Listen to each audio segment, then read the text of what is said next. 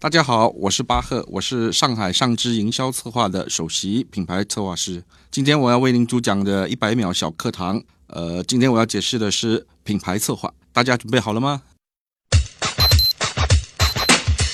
在了解品牌策划之前呢，需要了解一个前提，就是什么叫做品牌建设。简单的说，品牌建设就是把品牌传播给你的目标市场，让他们有个正面的感知，以致后期。可持续性的增长或产生溢价，从中要了解的就是品牌传播给您的目标市场。这其中最重要的就是，诶，您要传播您品牌里的什么诉求？二，通过什么方式去传播？三，您的目标市场怎么细化？四，正面感知，则是一个品牌怎么通过不同的视觉或者其他感官的传播方式，去让目标市场对其有个正面的感知。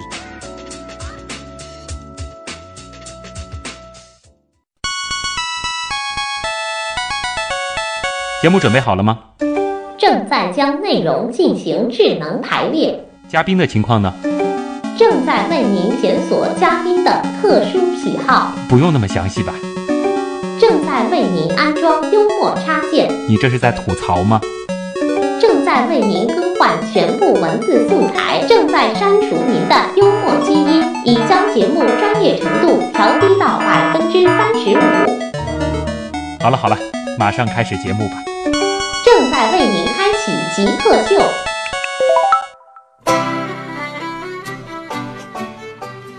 欢迎来到本周的极客秀。大家好，我是写过很多很多策划案，但所有的策划案都是节目策划的旭东。大家好，我是一个为品牌制定以不一样的诉求被认可的巴赫。我们今天请到的呢是上海上知营销策划的首席品牌策划师巴赫。呃，其实现在的生活当中啊。大家几乎无时无刻都会和策划打交道，而且落到咱们极客秀这档节目，也是源于最早的一个策划案啊，现在变成了一个每周都会啊播那么一期、做那么一期的节目。那么今天既然要谈策划，而且谈的是一个更大的范围，是一个品牌策划，那么我们也共同期待巴赫会给大家带来哪些思想上的火花。那么首先，我们就和巴赫一块儿进入极速考场。极速。第一题，巴赫，请用最简短的语言来解释一下品牌策划到底是干什么的？呃，品牌策划是为一个品牌，这个品牌可是产品、门类、公司，甚至是个人，去帮他定位，帮他去制定一系列传播策略，以及后期的执行及执行的监督。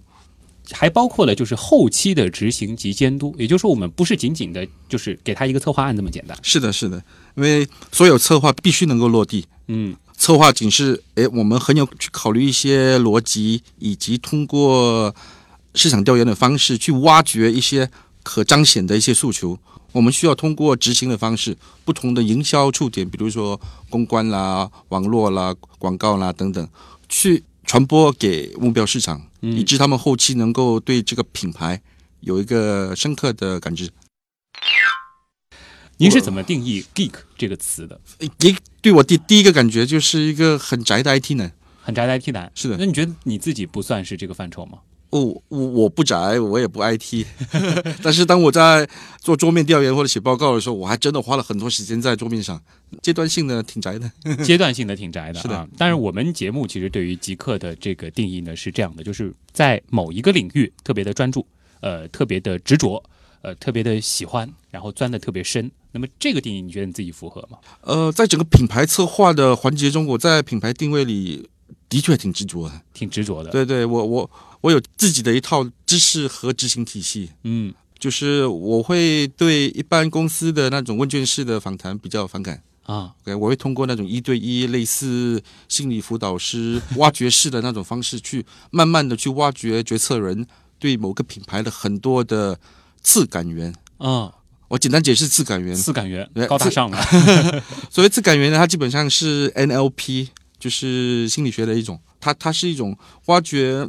人或者呃决策者对一个品牌产生感知的源头，嗯，也就是说，把你和客户交谈的这段录音录下来的话，嗯。也是可以呈现出一期访谈节目的，啊，是的，是的，是吧？可能你会聊的不仅仅是他的这个产品，可能会聊他自己个人的喜好，对对，他的一些其他的一些经历，是的，会聊得很宽泛，然后最后得出一个你觉得呃什么样的定位对对。更适合他他的产品。是的，我盘接触的客户，他们都是属于中期企业，嗯。都是那种四到十二十二年不等的，嗯。而不是那些成熟超过十二年的企业。啊，所以，一般中期企业业主呢，他们的品牌很多时候都是由他们去创始的，嗯。因此在整个品牌的构造里，有很多他们个人或者他们呃原始创始团队的很很多考究。嗯如果通过挖掘这些考究，你会发现，哎，他们对某一些品牌定位上的解读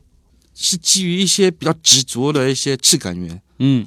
所以我的很多访谈的目的就是要挖掘这些质感源，嗯。然后去通过挖掘、瓦解、重组、引领、孕育的方式，去发掘一个新并且带差异化的一个品牌定位，然后让他们跟他们其他的竞争对手呃的脱颖而出。啊，你自己做过的最符合极客特质的事儿，能和大家呃说一下吗？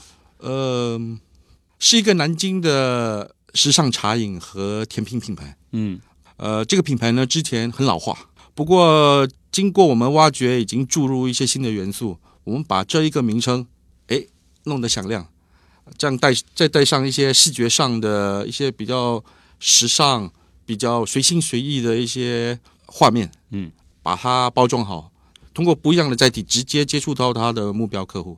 嗯然后通过这种传播、持续性的传播的方式，以以及呃偏题开开店的一种方式，诶，让他的感知慢慢的提高，因此他们也慢慢的还不错，对啊整个竞争力都提升了。啊，这是你自己做的，也是一个比较成功的案子了。是的，嗯。呃，极客秀呢很喜欢问嘉宾对星座的看法。那你觉得星座对于你而言是什么？星座，是一个很好的用来策划的点吗？我在品牌策划里融入了 NLP，就是精神语言程序，嗯因为我本身是个 NLP 高级执行师，哦，以及我也融入了九型人格的很多参数。星座这一块呢，我则没相对的，相对的没那么相信。我总觉得我星座是由我父母啥什么时候激情的时候 而定的。啊，这个是源于父母决定的，而不是这个你自己可以去去决定的事儿。是所以你觉得这个东西反正也就是那样，可能就人家写着，你看着玩儿就是了。是的，嗯，是的。你觉得感性和理性对于策划来说哪一个更重要？呃，这取决于行业。行业对，呃，我会觉得越快速消费的行业，越具时尚脉搏的行业，对不起，需要更呃感性一点。嗯，因为你需要很重的理念性价值去凸显这些品牌。反正那些比较慢速的、比较重的，比如说重工业啦、建材啦、嗯等等的，哎，你需要比较理性的一些价值的凸显。嗯嗯那对于策划人来说，嗯你觉得呃是这种跳跃性的这种思维更重要，还是就是严谨的这种逻辑性思维更重要呢？我觉得是合合二为一。合二为一，缺一不可。对，我们需要跳跃性的去呃 think out of the, think out of the box，嗯然后我们需要很逻辑性的去贯穿以及支撑引导，为什么某一个理念、某一个想法是可行的？啊，所以说就不能单凭这种创意的堆叠，你是需要有一个内在的逻辑把这些东西给顺起来，那是的，否则是的，是没法说服对对人的。，这就是品牌策划和一般的品牌创意的一个很大的分别。嗯你会发现很多品牌设计公司，他们就是仅仅以美或不美去断定，哎，到底这个这这个图标或者这种方式适不适合？嗯其实每个图标的美和不美是因人而因人而异的。嗯最重要的是支撑这一个美与不美后面的整个逻辑支撑，整个品牌定位了这条主干。它就是需要有这个后续的东西了，是不是单凭这个视觉就可以去决定了。是的嗯好。像你们从事品牌策划，一般来说，这个呃行情是怎么样的？就是一个公司，他找你们来做这个品牌策划，你们是怎么样进行收费的？这个方面透露吗？呃，可以的，可嗯以的。一般品牌策划他们会分不一样的环节去进行。嗯。呃，在市场上还真的不多，嗯。有所所谓的整合品牌营销的公司，就是他们可以从头做到底。呃做到底，做到执行为止。嗯。很多时候需要划成两或三个大环节。嗯。简单说的话，一般收费单环节一般上是从呃八万到三十万不等。八万到三十万，啊，八万到三十万是不会根据它的这个公司的规模有多大，呃，也会，也会对对，也会是因为规模一旦大了，它的整个数据的采集点会更多哦。啊，而且可能还涉及比较深入的一些定性和定量的一些调研。嗯，但是案子和案子之间，它的整体的这个价格还是在一个范围内的，不是说它的这个差异是非常大的。这么说嘛，嗯，呃，很多品牌策划公司他们都把他们的产品包装成不一样的套餐，嗯。所以这个套餐五花八门。嗯。你可以简简单单做一个 logo，以及制定一个标语，三十万；嗯，你可以简简单单做一个品牌策划，一百二十万哇。或者三十三三百万。啊。OK，这都基于整个服务明细，啊。还有更重要就是这个品牌策划是是或公司的知名度嗯，啊、比如比如说是行业老大，那可能就 这可能就上限就会更高一些是的了啊。好，那我们就说一个中位数吧，就说刚刚的一个中位数，这个具体的数字大家去回忆一下，我们刚才说的这个整个行情的一个中位数是什么样啊？如果说你自己要给自己这个品牌做一次策划，当然说我们可能不是说就是你自己在你自己公司完成你自己品牌的这个策划，你找一个类似这样的公司，呃，你一年的收入能否支付得起一次策划的这个价格呢？能的，能的。能的，能的。好，这一个简单的能的，也基本上把这个品牌策划师啊、呃或者是到巴巴赫现在这样的职业背景、工作年限的这种策划师的这个收入、呃、经济实力展现出来了。其实策划很多时候和创意还是密不可分的。那策划的确有的时候是需要用到创意的。那么你觉得策划人是那种充满着想象能力的人吗？呃，是的，策划人必须有想象能力，特别是当我们在应对快速消费品的时候，嗯。那些比较时尚的，比如说时尚饮食、时尚穿着、嗜好等等的嗯。产业的时候，呃，这是因为当然快速消费品它面对的是是一个很庞大的市场，嗯，这个时候要体现这个差异化就不容易，嗯。呃，一般人想得到的就不是差异化了。啊，所以，一个策划师他必须去挖掘、读很多资料，嗯通过深度访谈的方式去发掘、发掘这一个品牌在现有市场里可突破的点，嗯以及加以彰显，以及当然要需要用一个能够被市场认可的方式去彰显这一个点。你是否同意策划师就是应该要不断的给人惊喜的一个职业呢？是的，就是这样。除非是遇到那些比较慢速消费的，慢速消费的一般上他们都不大谈理理念性价值，嗯。他们都谈功能性价值，就是他们产品多好了等等等。啊，除非他们是那种国际规模的，他们还可以说是某一个，呃举个例子，某一个漆它是油漆，嗯。它是呃爱情的化学物，这这种感性价值。啊，不然呢，一般不到这种国际呃规模的，他们都谈的都比较理性的。啊，他不会需要太多的惊喜，但是策划师本身这个职业，他们普遍会容易给人制造惊喜。是的，嗯谈到制造惊喜，就会和另外一个词联系在一起，就是浪漫。是呃，作为一个策划师，你会怎么样去策划？比如说，我要去追一个女生，或者说我要向我的恋人求婚，你有想过这样的场景吗？我还真想过，你还真想过？我还真想过。呃，方便透露一点点吗给我们普通人也借鉴一啊下。这个可以啊，没问题啊。啊，呃呃，首先是我对浪漫的一个简单的定义。嗯浪漫这个字来自 romantic，来自古罗马时代嘛。嗯那个时候常年打仗，男丁都不在，所以男的走了打仗了，女的不知道他们的男朋友什么时候回来。说每当三四年或者十年后，他们突然就回来，女的就觉得哇，好高兴啊，终于可以嗯看到他了。所以呢，我要说的是，浪漫是带有伤痛的，浪漫是带有伤痛的。是的。所以要制造浪漫，就要先制造一哦种微痛的这种感觉。哦，当然不是说这个这个实质的这种伤痛，是可能会让他先失望，呃让他先有些不那么的快乐，呃，是是，一点点就好。一点点就好，点到为止，不能太过，对对对否则就当然就走了。对 啊，那然后呢？呃这个时候怎么样把惊喜介入进去呢？呃，一一般上就是让他觉得这份悲伤会会影响他的他的一些心智，然后你做一些反心智，能够给予他正面力量的一些动作。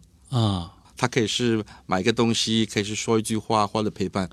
啊，然后反正是先制造一个失望，然后在这个失望当中，再把这些惊喜呈现出来。是的，嗯，你觉得有这些元素，就是一次成功的这种求爱的策划？嗯，是的，可以的。好嗯，既然请到巴赫啊，我们就这个搭个便车。就如果说极客秀这样一个案子，你会怎么样进行策划呢？我会首先去帮极客秀优化整个品牌定位。嗯呃，整个步骤呢，会是先向你们的决策人、你们的主要中层干部嗯去做一个深度访谈，然后挖掘他们对极客秀现有品牌的所有感知以及质感源，嗯，然后把它瓦解重组，然后对比你现有市场，重新去凸显一个差异化。嗯 OK，一旦我们知道它的定位可以往哪一个差异化去说说事的时候，下一步我们做了就是制定一个品牌的公关战略。嗯，OK，简单说，它就是一系列的全年的一个推广计划。这是需要有一个完整的计划的。是的，是的，嗯这个推广计划里，简单说会融入了两大点。第一点就是不同品牌触点的整合。嗯，所谓触点，我的意思是公关啦、网络啦、广告啦等等。嗯，二就是品牌内容与传播的一种融入。嗯，所以马马上的你会把不一样的触点和不一样的内容模块结合成不一样的推广。嗯，然后通过一年执行几次推广的方式，嗯传播出去。一般推广会一年会有二十到五十个推广不等。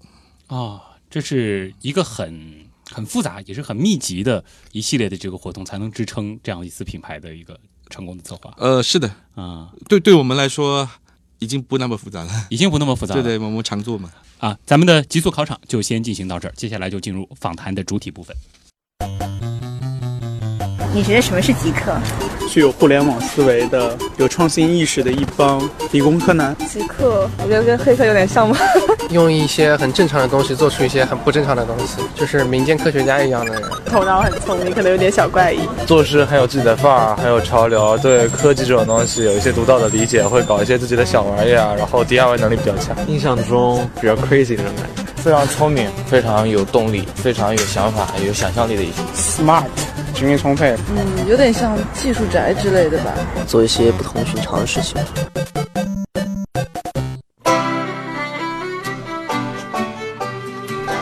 欢迎回来，这里是极客秀，我是写过很多策划案，但全部的策划都是节目策划案的旭东。大家好，我是一个为品牌制定以不一样诉求被认可的巴赫。呃，欢迎来到极客秀。今天我们请到的极客是品牌策划师巴赫。巴克最近在忙什么样的一个案子？可以简单的和大家说一下吗？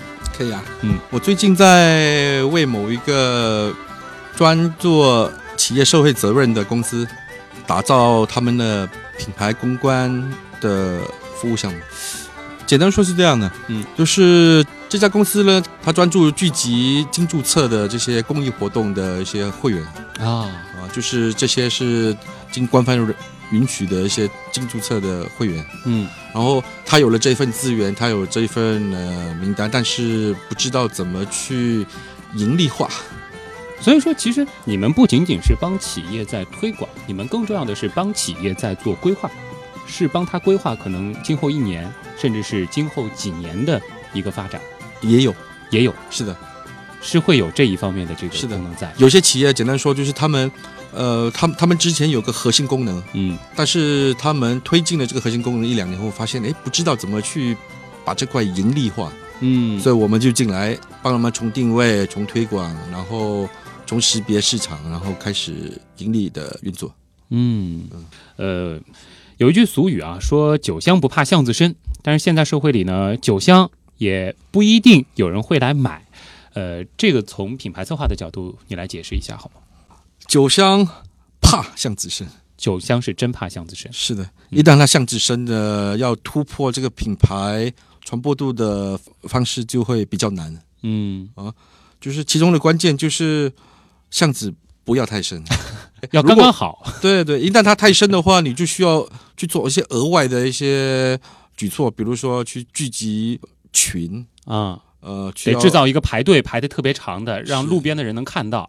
啊、或者说我得不定期的弄一些酒洒在这个巷子门口，也 也有，还的确，有，还的确有，还真是的确有。还。的确有，对对对，你有接触过类似这样的案例？我我有接触过的。啊，某一个日本的居酒屋，嗯。哎，他们是就是因为他们巷子比较深嘛，他们就在就是人流未拐弯的那那那那个地方放置了人，那，做了一些很极致的一些行为，嗯。一些很很极致的一些肢体动作，啊。让人家突然间觉得好奇怪哦，怎么这个人会鞠躬一百四十五度之类的？啊，或者为什么他们走过，他们那么漂亮，呃，俊男美女嘛，嗯他们在那边笑的那么大声，那么奇怪，啊，然后就就吸引人会往关注点巷子。对对对对，是这样。不过我要说的是，一旦巷子深了后，你就需要做很多额外的举措，嗯而这些举措能不能够聚群，啊这是另外一个挑战。啊，聚不到群的话，深就难了。你可能还得安排这个专门的人，这个呃拉个黄包车什么的，把巷子门口的人拉进去啊。是 啊它就有一系列的这个呃其他的情况需要准备了。所以说，在现代的这个社会当中，呃，酒香是怕巷子深的。对，还有就是酒香嘛，嗯，这个香因人而异的，哦就就很像呃食物好吃因人而异的。嗯大家都说好吃，你再继续说好吃，其实也不一定被认可的。嗯所以很多时候，除了它的功能性价值香或好吃以外，你需要去额外去生成一些其他的价值，一些感性上、一些象征性上，或者通通过行为的方式，嗯通过行为、通过嗅觉、非视觉的方式去做。嗯。那我们就拿这个“酒香不怕巷子深”继续举例子，好不好？嗯。呃，如果说有这样子一家酒很香的，嗯，这个小的这个酒馆的老板找到了你，他就是在一个很深的巷子里边，呃，你有什么办法把他的这个小酒馆变成一个呃可能影响力很大的，呃，甚至是能够连锁的一个品牌呢？嗯，我会做两大方面的决策。嗯第一个决策呢，就是把这个店当成旗舰店，嗯，OK，通过很极致的方式，在外面去就类类类似陷阱蜘蛛哎，去把引流，把人引到这个向子深的这个店里。哦这是第一步。嗯，其中的关键是必须用很极致的方式。嗯所谓极致的方式，就是用很极致的视觉去嗯吸引人。哎、哇，这个视觉怎么通过这种好想走进去啊，就一定好怪想去看啊。通过很极致的嗅觉、呃肢体语言等等、嗯去吸引人。这是营销这一块的事对儿了。，这仅是把人引到他这个店，嗯成为一个旗舰店的一种方式。嗯，第二步呢，则是呃让这个老板知道他的这个店其实不是一个死的店。这个所谓死不是死死的店呢，意思就是说这个店呢，其实它是一个有持续生命力，它是个总部啊，它仅是一个让你未来潜在的经销商能够过来看观摩看得嗯到的一个地方。啊，它需要更大力度的通过渠道建设的方式，嗯，去吸引，通过模式的方式去吸引它的经销商们。嗯，啊，这样的话才才能够形成连锁。所以说就是这样一个方式，可以让呃一个小型的一个巷子里的小酒馆，然后逐渐的变成一个可能呃规模甚至是遍遍布全全国的呃一个是。大型的这种这个 酒馆联盟。是的，啊。呃这呃，前提是它的资源、嗯，时间、精力嗯、资金允许。那如果说像咱们极客秀这个团队嗯。啊，过一段时间准备去开个什么咖啡馆了，你有什么好建议吗？我们是从事媒体的，结果我们准备去开一个实体的这种餐饮。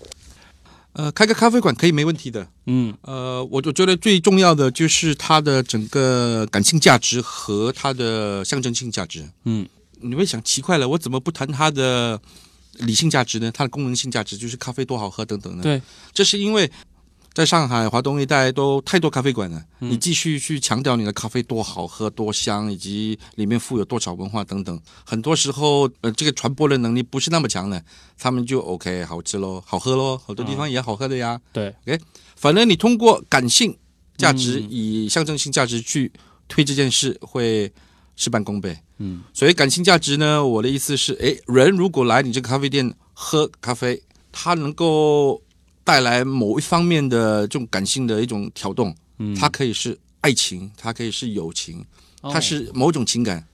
那么这不仅仅是一种体验了，这上升到情感了。对，是的。比如说，我举个例子吧，呃，某某南京甜品店，嗯，OK，它的命名就已经给人家一种感知，就是它是往爱情靠的。